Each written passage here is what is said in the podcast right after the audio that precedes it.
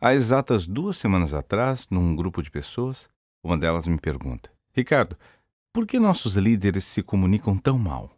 Aquilo mexeu um pouco comigo porque eu fiquei pensando: é verdade, tem razão.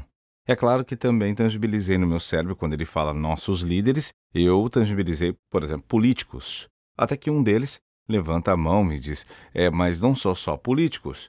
Eu vejo, por exemplo, o CEO da nossa empresa. Poxa, mal sabe falar. Ah, tem que ver o presidente da nossa, então. Não, cara, é o seguinte, olha, eu tenho um chefe lá no meu trabalho que mal sabe conversar com a gente. E aquilo começou, aquilo começou, e é claro que ativou vários outros questionamentos que pessoas já me fizeram sobre seus líderes. Ali surgiu o podcast de hoje no Comunicast. Por que nossos líderes se comunicam tão mal? Eu tenho que contar uma coisa antes para você.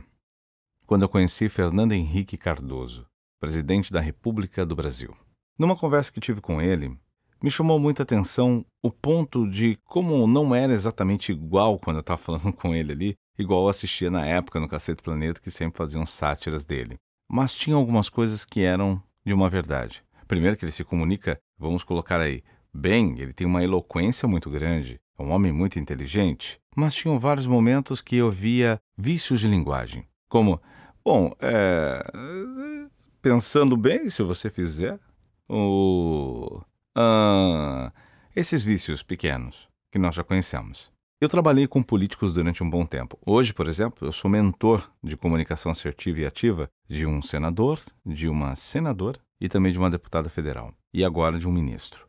O meio político eu conheço bem e conheço também o meio dos executivos e também dos CEOs. Quando você começa a analisar esse ponto, você começa a perceber que a liderança está sempre além do que a gente pode imaginar.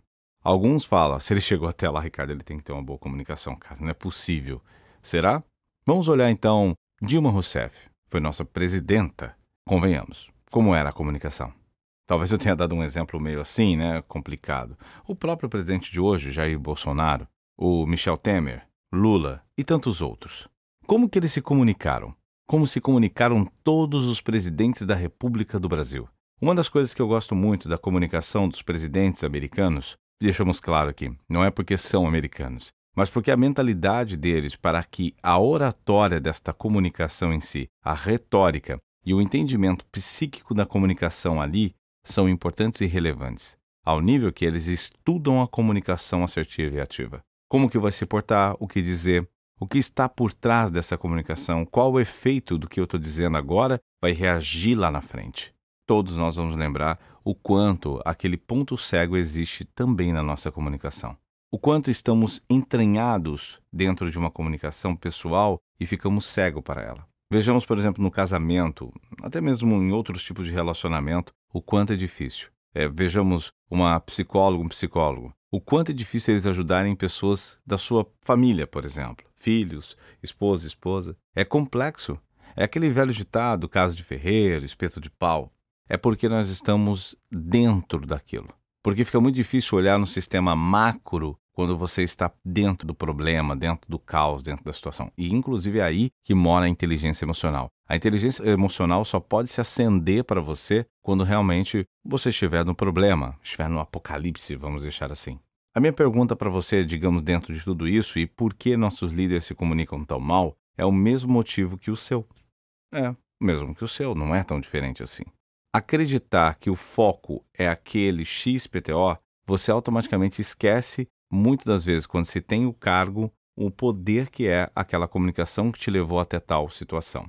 E lembre-se, aquilo que te trouxe até aqui não será a mesma coisa que te levará para o próximo nível. Então, alguns aprenderam uma comunicação X, aprenderam a se comunicar dessa forma, tem essa eloquência, tem essa técnica e pensa: pronto, agora não preciso mais evoluir. Tá bom até aqui. Eu cheguei até aqui, mas lembre-se do que eu falei, agora é o próximo nível. Tem que aperfeiçoar a sua comunicação. E aí eu vou te falar agora, fazer uma pergunta, e na sequência eu já te entrego o motivo pelo qual nós temos, porque os nossos líderes se comunicam tão mal. A pergunta é: se você for chamado para uma apresentação, uma reunião, uma conversa com alguém muito importante, uma situação muito importante, você realmente estaria agora pronto? Você saberia se comunicar da forma como tal? O quanto você treinou essa situação? O quanto você realmente consegue agora prever quais vão ser as perguntas ou quais vão ser as argumentações que você vai precisar aplicar. Quais seriam as coisas que poderiam acontecer de certo, de errado? O que complicaria? Qual é a sua maior, digamos, é, defesa? Qual é o seu calcanhar de Aquiles? Se alguém falar isso ou fizer isso, vai te tirar do sério, vai te tirar realmente daquela do foco, daquele objetivo. Responda essa pergunta aí para você. E agora, o motivo pelo qual os nossos líderes se comunicam tão mal. Primeiro, é porque não treinam.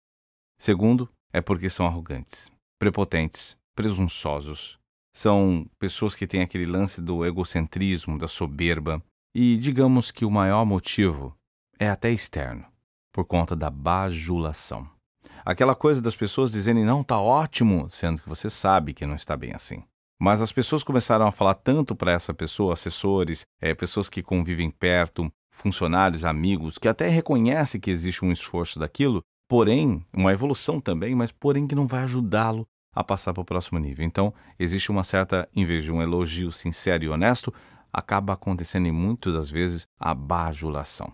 E agora entra o ponto, o comparativo. A bajulação e o comparativo começa a atrapalhar tudo. Ué, você vai questionar que a Dilma Rousseff fala mal? Ela conseguiu chegar no maior poder que existe. E aí? E você? Viu como que é complicado? Aí que acontece? Depois de Dilma Rousseff, qualquer um que entrar que falar meia dúzia um pouquinho mais com coerência, ganhou, não é verdade?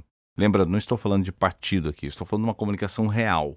Qual é a relação de comunicação assertiva que você vê, por exemplo, os nossos presidentes de todas as nossas histórias terem colocado com assertividade? Foi um ou outro ali. E mesmo assim, com bastante pesar.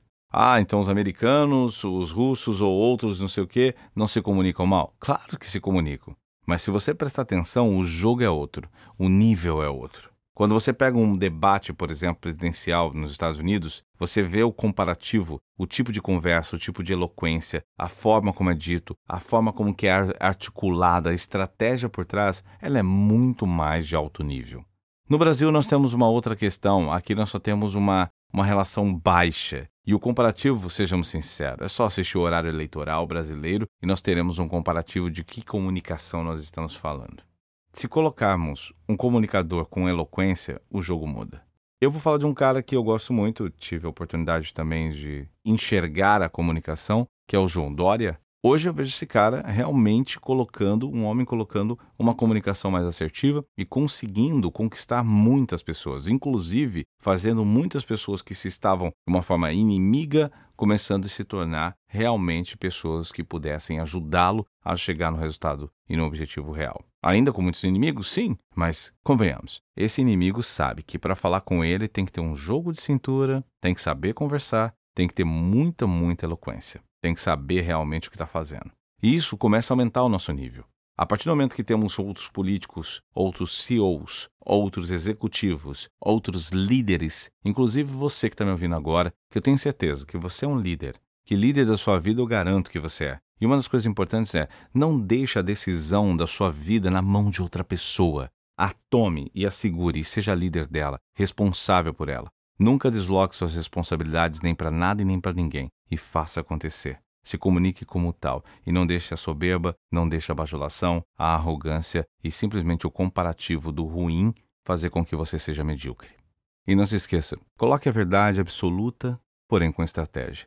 Lembra do 70-30 que tanto eu falo. 70% da comunicação vendo o que as pessoas querem, 30% o que elas precisam. E se conecte com as pessoas de verdade. E eu vou estar esperando o seu comentário, a sua sugestão no meu Instagram, arroba Ricardo Silva Voz. A gente se fala.